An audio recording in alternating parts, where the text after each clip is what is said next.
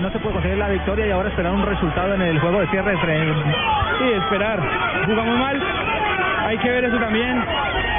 ¿Y qué más, qué más puedo decir? Jugamos mal y cuando jugamos mal, esto es, estamos ahí penando. ¿Qué fue lo que pasó con de respecto al partido anterior, donde Colombia brilló, generó fútbol? Ah, ellos estaban atrás también, ellos sabían que empate también, también servía mucho pero bueno, eh, cuando uno juega mal, paga también, eh, paga todo, todo esto. Jugamos mal el primer partido, eh, jugamos mal hoy y mira, ya estamos ahí penando. ¿Le cuesta a Colombia cuando se le cierran los espacios?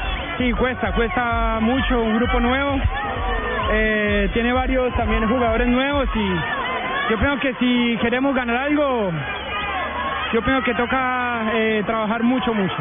En la parte física, ¿cómo está usted? Bien, bien. Vengo de muchos partidos también con Real Madrid, eh, pero eso yo creo que, eso no, que, no es excusa. Hoy intentamos darlo todo y a veces a veces eh, sale esto. ¿En qué se falló, Jugamos mal.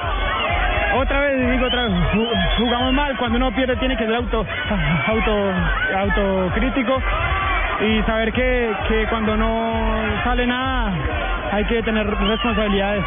Ahí estaba James Rodríguez, volante del equipo colombiano. Hay que ser autocrítico. Con eso se despidió el 10.